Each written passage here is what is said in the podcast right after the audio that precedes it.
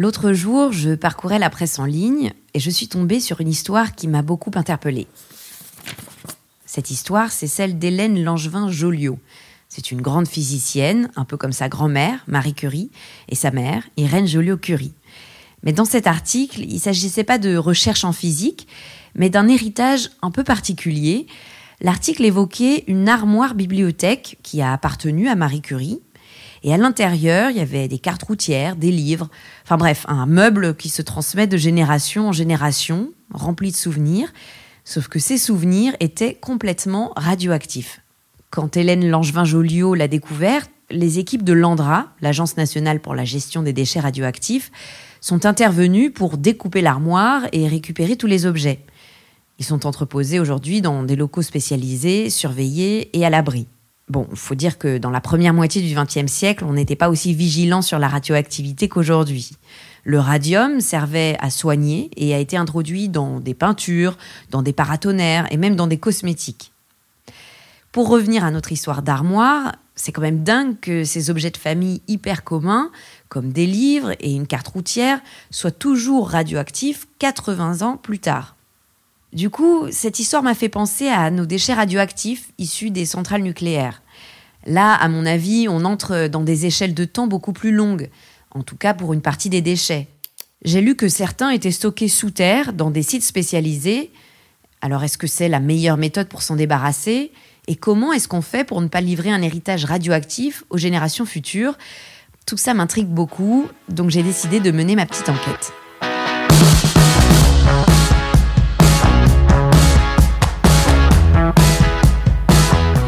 M'appelle Camille Maestracci, vous écoutez le sixième épisode de Watt, le podcast d'EDF qui vous éclaire sur les enjeux de l'énergie. Dans cet épisode, je me demande que fait-on de nos déchets radioactifs?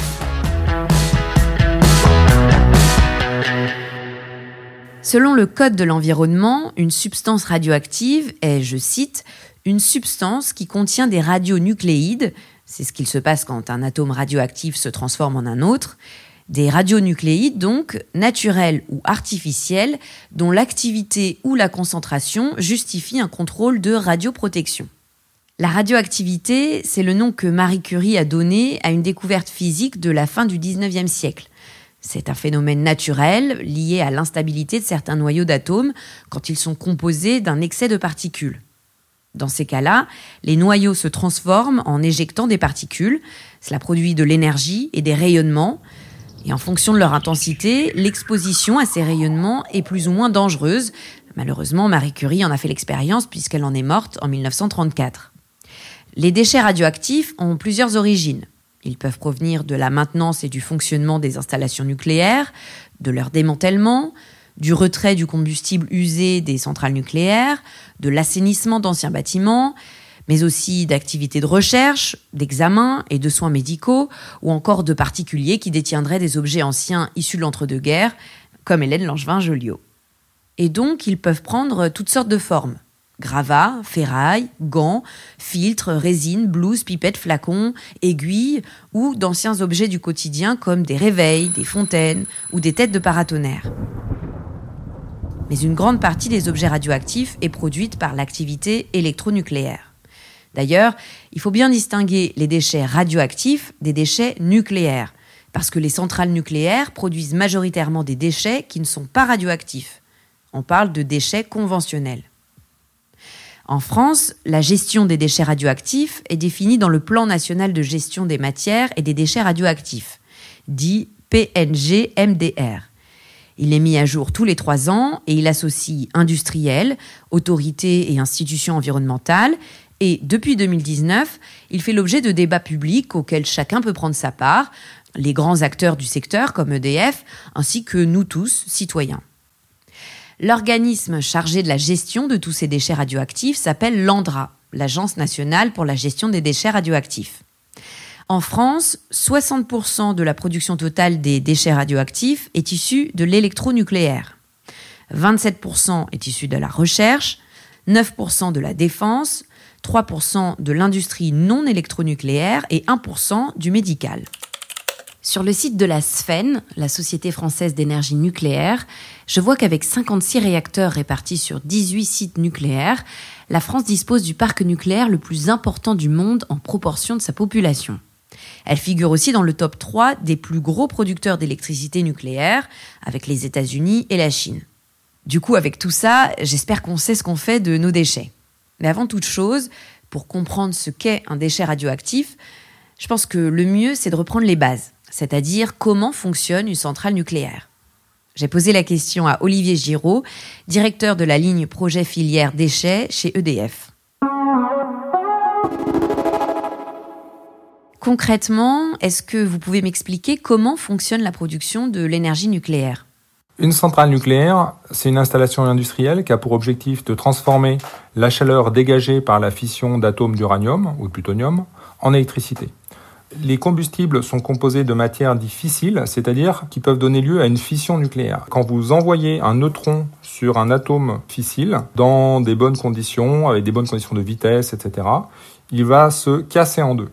Et en se cassant en deux, il va libérer de l'énergie, de la chaleur, et en même temps, il va libérer lui-même deux à trois neutrons. Ces deux à trois neutrons qui sont libérés vont aller taper dans d'autres atomes d'uranium qui eux-mêmes vont se casser et ainsi de suite. C'est ce qu'on appelle la réaction en chaîne. Et en fait, tout le principe du cœur du réacteur d'une centrale nucléaire, c'est d'entretenir cette réaction en chaîne à un niveau maîtrisé, de manière à produire en continu de la chaleur et à maintenir la production continuelle de, neutrons. Ces éléments combustibles vont être refroidis par de l'eau sous pression.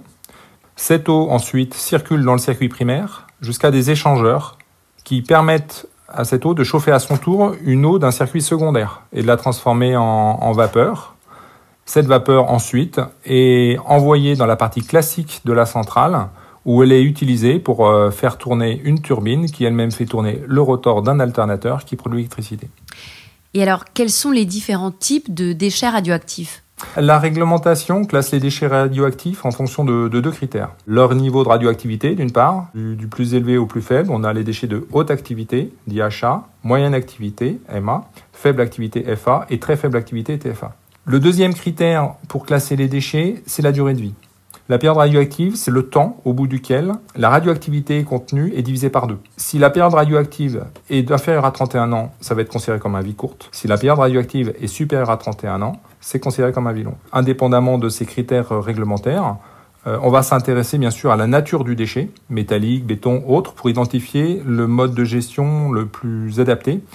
Et ce qu'il faut avoir en tête, c'est que pour chaque type de déchet, on définit une filière de prise en charge. Qu'est-ce qui devient déchet radioactif alors? Globalement, c'est tout ce qui a été, durant le fonctionnement, en contact avec les matières radioactives. Alors du coup, on va retrouver plusieurs types de déchets et vont avoir des niveaux de radioactivité plus ou moins élevés. Ceux qui vont avoir le niveau de radioactivité plus élevé, ça va être des déchets qui vont être issus du traitement du combustible usé. 99,9% de la radioactivité d'une centrale reste confinée dans les éléments combustibles. On va avoir aussi des déchets qui sont issus des opérations d'exploitation ou de maintenance de la centrale. Euh, par exemple, vous pouvez avoir des déchets métalliques si vous remplacez une vanne, si vous remplacez des matériels métalliques. Vous pouvez avoir aussi des, tenues, des chiffons qui sont utilisés par les intervenants lors d'opérations de maintenance. Vous allez aussi trouver par exemple des déchets dits de, de procédés, c'est-à-dire par exemple des résines ou des filtres. Tous ces déchets que je viens de citer sont des déchets de faible ou de très faible activité. Et puis on va avoir quelques déchets métalliques de moyenne activité, c'est-à-dire un peu plus actifs.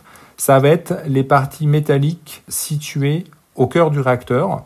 En termes de déchets, on a vu le combustible, on a vu la période d'exploitation. Pour faire le tour, bah, il faut passer aussi par la période de déconstruction. Vous allez retrouver des déchets qui ressemblent beaucoup à ceux que vous avez pendant la période d'exploitation. Et puis vous allez trouver aussi des déchets de type béton issus de la déconstruction des bâtiments. Ce qu'il faut savoir, c'est que, indépendamment de ce qui est fait dans les filiales aval de, prise en charge des déchets, dès l'exploitation d'une centrale, EDF travaille à minimiser le, le volume de déchets produits. Et quelle quantité de déchets radioactifs sont produits chaque année en France? Qu'est-ce que ça représente par habitant? La production de déchets radioactifs en France, c'est à peu près 30 000 tonnes par an. Les déchets à vie longue, les plus sensibles, c'est-à-dire les achats, eux, représentent 0,2% du volume. Ça représente 3 cm3 par an et par Français, une fois conditionné. Au bout de 40 ans, ça représente environ le volume d'une tasse à café. Et qu'est-ce que vous faites de ces déchets? Pour chaque déchet, on a, des, on a une filière. Donc pour les déchets achats, donc ils ont été conditionnés, vitrifiés, mis dans des conteneurs en acier et entreposés à l'AG. Pour les déchets de moyenne activité bilongue, ceux issus du combustible usé sont conditionnés et entreposés à l'AG. Ceux issus de l'exploitation et de la déconstruction des réacteurs sont conditionnés et entreposés à ICEDA. Pour les déchets de faible activité à vie courte ou de très faible activité à vie courte, ils passent dans des installations pour en optimiser le conditionnement. Et ceux qui ne sont, euh, pas valorisés, vont dans les installations de stockage prévues par l'ANDRA, qui sont les centres de stockage pour les déchets TFA et pour les déchets faiblement actifs dits FA. Il faut avoir en tête, c'est que pour les déchets à vie longue, euh, aujourd'hui, donc dans l'attente de, ces stockages, on a d'ores et déjà aujourd'hui des filières opérationnelles qui permettent de prendre en charge ces déchets. Alors, ce sont des installations de conditionnement et d'entreposage qui sont dédiées, qui sont développées et exploitées par les producteurs de déchets. Comment est-ce que EDF protège ses employés d'une exposition trop longue aux matières radioactives? En fait, on adapte à chaque fois les interventions en fonction du niveau d'activité. Pour les déchets très faiblement actifs, globalement, vous n'avez quasiment pas de contraintes. Si vous prenez des déchets de moyenne activité ou de haute activité, vous êtes obligé de les manipuler par téléopération. Ça veut dire que vous utilisez soit des robots, ou alors vous intervenez aussi dans des piscines où le déchet est sous eau. Et comment est-ce que vous traitez l'eau qui est utilisée dans les centrales? L'eau utilisée dans, dans les centrales, il y en a plusieurs sortes. Vous avez déjà l'eau utilisée dans la partie secondaire de l'installation. Ces eaux-là ne sont pas radioactives. Donc du coup, on va s'intéresser plutôt à l'eau du circuit primaire et des circuits associés qui, elle, contient un peu de radioactivité. Donc cette eau, ben, elle est filtrée, elle est traitée sur, euh, sur des résines, dans des évaporateurs, de manière à être nettoyée et à extraire la majeure partie de la radioactivité. Ensuite, l'eau qui a été nettoyée, elle est contrôlée, puis elle peut être rejetée. Alors, Olivier Giraud a utilisé beaucoup de sigles. TFA, HA, je vous propose de revenir un peu sur tous ces termes pour pas trop s'embrouiller. Si je reprends ce que m'a dit Olivier Giraud, on peut séparer les déchets en différentes catégories, dépendamment de deux facteurs. D'abord leur niveau de radioactivité et ensuite leur durée de vie. La classification de l'ANDRA divise les déchets radioactifs en deux grandes catégories, vie courte et vie longue. Les déchets à vie courte, c'est 90% des déchets, et ils perdent la moitié de leur activité sur des durées inférieures ou égales à 31 ans. Au bout de 300 ans, leur radioactivité est suffisamment faible pour que celle-ci ne présente plus de danger. Les déchets à vie longue sont les 10% restants. Ils perdent leur radioactivité sur des durées supérieures à 31 ans et demeurent radioactifs pendant plus de 300 ans, voire des centaines de milliers d'années pour les plus radioactifs. Ça, c'est pour la temporalité. Maintenant, de quels déchets est-ce qu'on parle vraiment? Avec ces deux facteurs, niveau de radioactivité et durée de vie, l'ANDRA trie les déchets en cinq grandes catégories, pour ce qui est des déchets associés aux installations nucléaires. On a les déchets de très faible activité, également appelés TFA. Ils proviennent du fonctionnement et du démantèlement des installations nucléaires, ou alors ils sont issus de l'assainissement d'anciens sites nucléaires. Majoritairement, ils sont sous forme de déchets inertes, béton, gravat, terre, tuyauterie ou vanne. Ensuite, on a les déchets de faible et moyenne activité à vie courte, FMA-VC, qui sont les déchets liés soit à la maintenance des vêtements, des outils, soit à l'exploitation des centrales nucléaires. On a aussi les déchets de faible activité à vie longue, FAVL, qui sont produits lors de l'exploitation et du démantèlement des réacteurs nucléaires de première génération et de réacteurs aujourd'hui arrêtés comme les réacteurs graphite. On a ensuite les déchets de moyenne activité vie longue, MAVL, qui correspondent aux structures métalliques situées dans le cœur du réacteur, notamment les coques et les embouts qui entourent le combustible, ou à certains résidus liés au fonctionnement des installations nucléaires traitant du combustible. Et puis, on a les déchets de haute activité, HA, qui correspondent aux résidus ultimes liés aux opérations de traitement du combustible usé. Comme nous disait Olivier Giraud, les déchets de haute activité représentent les volumes les plus faibles, soit 3 cm3 par an et par Français. La part la plus importante du volume des déchets radioactifs est représentée par les déchets à vie courte. En fin de compte, 90% des déchets produits seront inactifs dans 300 ans, alors que 10% le seront au-delà de cette période, et une infime partie restera active pendant plusieurs centaines de milliers d'années. Maintenant qu'on sait ça, je suis curieuse de savoir comment est-ce qu'on peut conditionner et stocker ces déchets avec un maximum de sécurité. Du coup, je suis allée voir Patrice Torres, qui travaille à l'ANDRA, l'Agence nationale pour la gestion des déchets radioactifs. Donc moi, je me demandais, qu'est-ce qu'on fait des déchets de très faible activité et de faible et moyenne activité à vie courte? Alors on se protège des déchets radioactifs de faible activité, ou de très faible activité ou de faible et moyenne activité vie courte, en les stockant dans des centres qui ont été designés, dont la conception a été réalisée pour se protéger de ces déchets. On les stocke dans ces centres et ainsi ça va protéger l'homme et l'environnement d'aujourd'hui et surtout l'homme et l'environnement de demain, puisqu'une des particularités des déchets radioactifs, c'est que pour certains, ils peuvent être dangereux très longtemps. Et ces déchets-là, on les stocke pour combien de temps? En fait, le stockage est une solution de gestion définitive, donc on les stocke pour toujours. Par contre, si votre question est de savoir pendant combien de temps ils vont être dangereux, c'est variable. Je vais prendre l'exemple des déchets de faible et moyenne activité, principalement constitués de radioéléments à vie courte. On a coutume de dire que dans ce cas-là, après une période de 300 ans, le niveau de radioactivité qui restera dans les déchets ne présente plus de dangerosité puisque on aura un impact inférieur à l'impact de la radioactivité naturelle. Il n'est absolument pas prévu de venir les récupérer puisque ce que l'on souhaite faire, c'est offrir aux générations futures une solution de gestion qui soit sûre et sur laquelle ils n'auront pas besoin de revenir. Est-ce qu'il existe des solutions pour les déchets de faible activité à vie longue? Pour les déchets de faible activité à vie longue, nous n'avons pas la solution de gestion définitive à l'heure actuelle, puisque nous l'étudions. Nous réfléchissons à la construction d'une installation de stockage, là aussi, avec des caractéristiques qui seraient donc différentes des installations de stockage que nous exploitons en surface aujourd'hui, puisque sur des déchets de vie longue, on a une dangerosité qui va s'inscrire dans une durée de temps bien, bien supérieure. Et donc ce centre de stockage, on y travaille déjà depuis plusieurs années, plusieurs décennies même.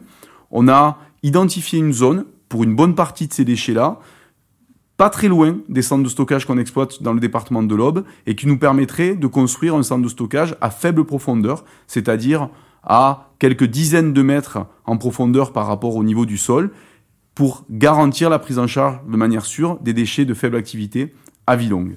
Comment est-ce qu'on prend en charge les déchets de haute activité et les déchets de moyenne activité vie longue à la fin de l'utilisation du combustible?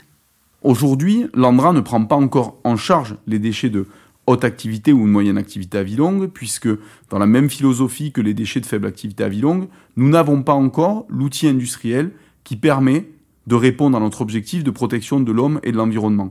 C'est ce qu'on espère pouvoir construire si nous y sommes autorisés, et c'est ce qu'on appelle le projet CIGEO.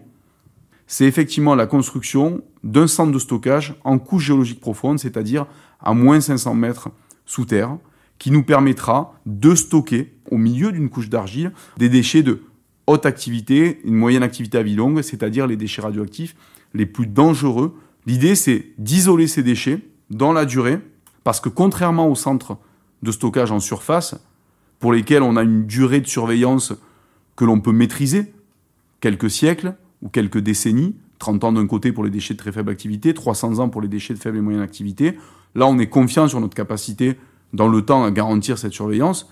Sur des déchets de haute activité ou moyenne activité vie longue qui vont rester dangereux pendant des millions d'années, l'objectif c'est de ne pas prendre des engagements pour des générations et des générations et des générations, mais bien d'offrir une solution de gestion qui soit sûre dans la durée de manière passive, c'est-à-dire si personne ne s'occupe de ces déchets-là.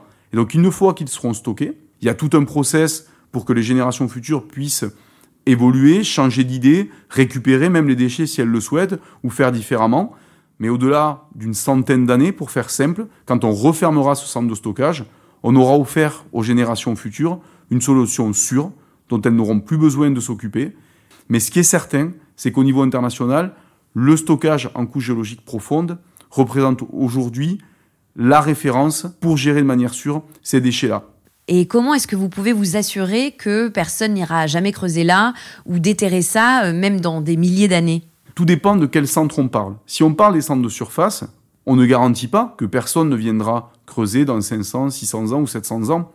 Par contre, on sait que si ça devait arriver, l'impact pour les gens serait, somme toute, non problématique. Donc on va d'abord surveiller, être présent pendant trois siècles, c'est-à-dire 300 ans. On est là, donc on est sûr que ça n'arrivera pas. Si j'en reviens au, à CIGEO et au stockage en couche géologique profonde, ce qu'on a vérifié, c'est qu'il n'y avait aucune ressource qui conduirait quelqu'un à vouloir creuser à l'endroit où on a mis ses stockages. Et on va surtout aussi travailler sur la transmission de la mémoire permettent à ceux qui viendront demain d'éviter de creuser. C'est pour ça qu'on les éloigne autant de la surface de la Terre, c'est pour réduire vraiment de manière très très importante les risques que quelqu'un aille un jour creuser à ces endroits-là et soit au contact de ces déchets.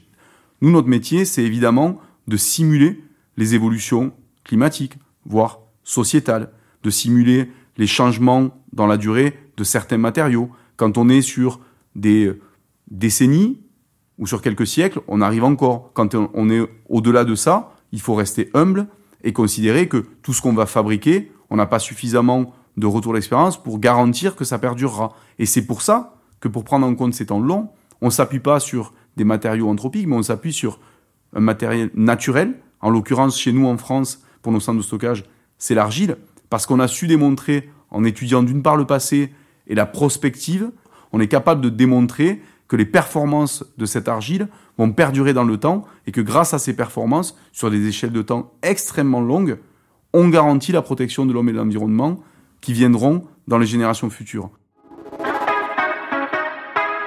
Si je comprends bien, pour les déchets à vie courte, la solution mise en œuvre par l'Andra est déjà opérationnelle. C'est le stockage définitif en surface pendant 300 ans. Pour les déchets à vie longue, c'est le stockage en profondeur qui est prévu par la France, jusqu'à 100 000 ans avec CIGEO, après une période d'entreposage en surface. CIGEO prévoit par ailleurs une période de réversibilité de 100 ans, au cas où on déciderait plus tard de gérer autrement ces déchets. Je lis que la Finlande a le même type de projet avec ses déchets de haute activité. Ça s'appelle Lonkalo, qui veut dire caverne, et c'est un immense réseau de tunnels à 500 mètres sous terre qui sera complètement scellé à la fin du 21e siècle. Mais d'ici là, est-ce qu'on n'aura pas trouvé une manière de désactiver la radioactivité ou de recycler nos déchets radioactifs?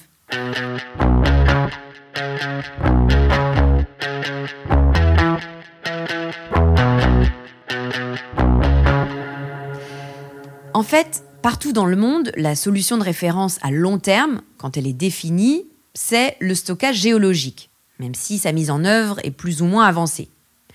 Les modalités de stockage envisagées peuvent varier et les processus de décision peuvent être longs. Mais justement, comment peut-on prendre des décisions quand elles portent sur des durées qui vont jusqu'à 100 000 ans? Qui doit être impliqué entre politique et scientifique? Le sujet des déchets radioactifs, particulièrement complexe et technique, peut-il faire l'objet d'un débat démocratique? J'ai posé ces questions à Stéphanie Tillement. Elle est sociologue à l'Institut Mines Télécom de Nantes et elle travaille justement à l'élaboration de scénarios qui permettent de se projeter dans l'avenir. Pourquoi est-ce que le sujet des déchets radioactifs n'est pas un sujet comme les autres et qu'est-ce qui rend selon vous les débats si vifs et si complexes? C'est un sujet qui est nécessairement complexe euh, parce que il entremêle de multiples dimensions euh, qui sont techniques, qui sont scientifiques, qui sont extrêmement pointues, mais aussi des dimensions euh, plus sociopolitiques. Donc ça rend finalement ce sujet difficilement appréhendable et le risque qui est associé à cette difficulté d'appréhension, c'est qu'il soit sujet soit à des simplifications que ce sujet euh, reste considéré comme euh, opaque précisément parce qu'ils euh, sont difficilement modélisables et simplifiables. Et donc, malgré hein, de nombreuses tentatives pour faire dialoguer tous les acteurs en présence, on observe que finalement, ce sujet il fait encore très souvent l'objet de positions très radicales à l'opposé de toutes les nuances qu'il faudrait euh, pouvoir apporter euh, dans ce débat. En conséquence de tout ça, on voit qu'on a euh, de nombreux empêchements à un dialogue apaisé et constructif sur, sur le sujet. Selon vous, qu'est-ce que peut apporter la sociologie à la compréhension des déchets radioactifs? On peut d'abord citer le fait que les dispositifs techniques, les projets techniques ne sont ni neutres, ni strictement techniques, mais qui sont, pour reprendre les termes de Gabriel Hecht, euh, technopolitiques. Et donc, de nombreux travaux ont été entrepris pour comprendre justement les propriétés politiques euh, des dispositifs techniques le cas des déchets euh, est particulièrement intéressant de ce point de vue pour comprendre justement parmi les différents choix qui sont euh, explorés, choix techniques, en quoi chacun correspond aussi à une position euh, politique. Et plus globalement, il s'agit en fait de remettre en cause le caractère purement rationnel des décisions ou tout au moins de montrer les différentes rationalités qui s'affrontent et le caractère euh, nécessairement limité de ces rationalités et comment ça va affecter effectivement les processus de décision.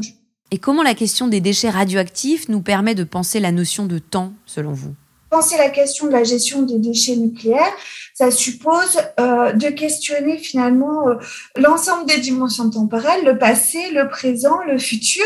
Et ce que la sociologie a bien montré, c'est que finalement, aux côtés d'un temps objectif, hein, le temps souvent industriel, le temps observable, mesurable, avec des métriques, bah, il y a un temps subjectif, un temps plus politique, un temps vécu, qui est associé à l'expérience humaine et qui va prendre tout son sens à travers euh, l'interprétation que les acteurs vont faire de, leurs expériences.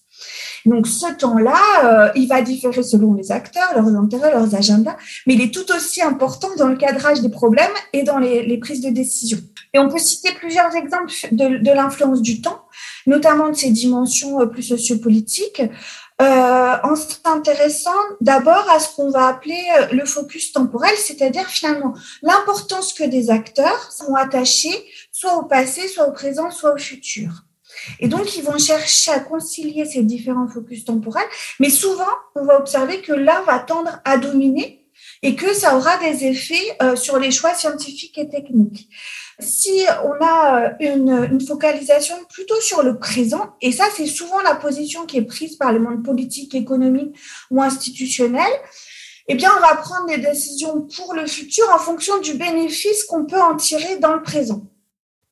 Et puis dernier point, donc je le disais, la question des déchets, elle amène euh, nécessairement à s'intéresser et à mettre en avant des tensions auxquelles les acteurs vont faire face du fait de temporalités multiples et qui sont souvent contradictoires. Et ça, c'est une vraie difficulté euh, pour les processus décisionnels.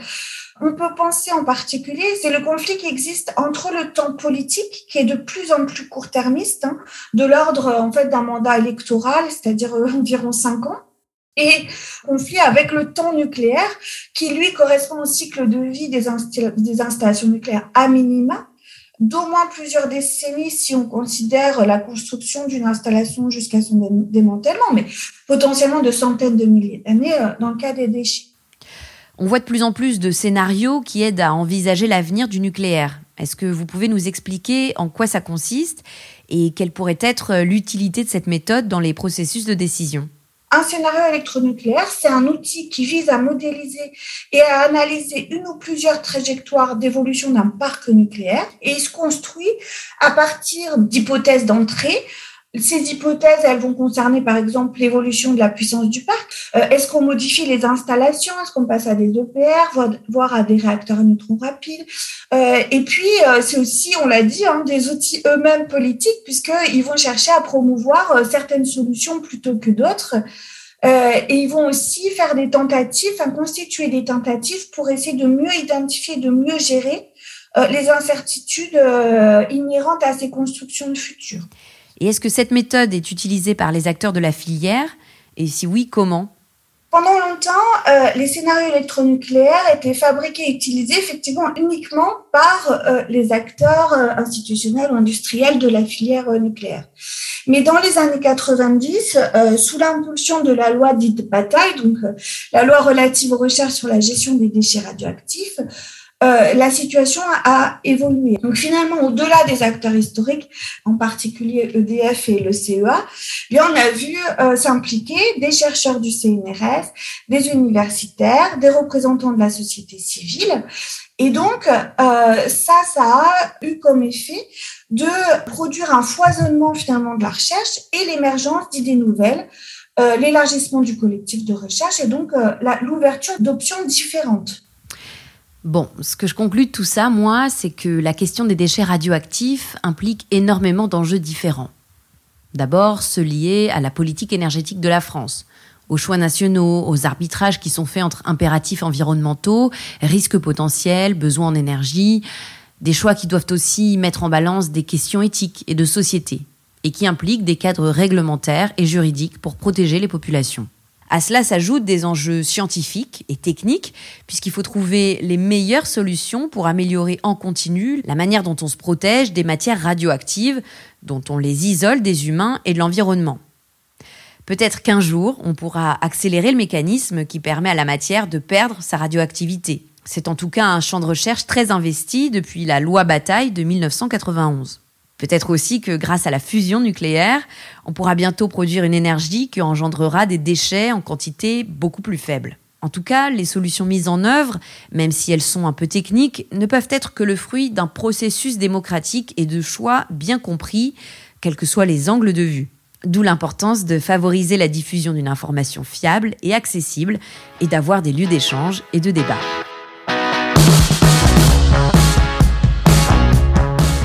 Merci d'avoir écouté ce sixième épisode de Watt, le podcast d'EDF sur les enjeux liés à l'énergie. Je vous invite à nous partager tous vos commentaires. N'hésitez pas non plus à vous abonner au podcast et à lui attribuer 5 étoiles si vous avez aimé. On se retrouve le mois prochain pour un nouvel épisode.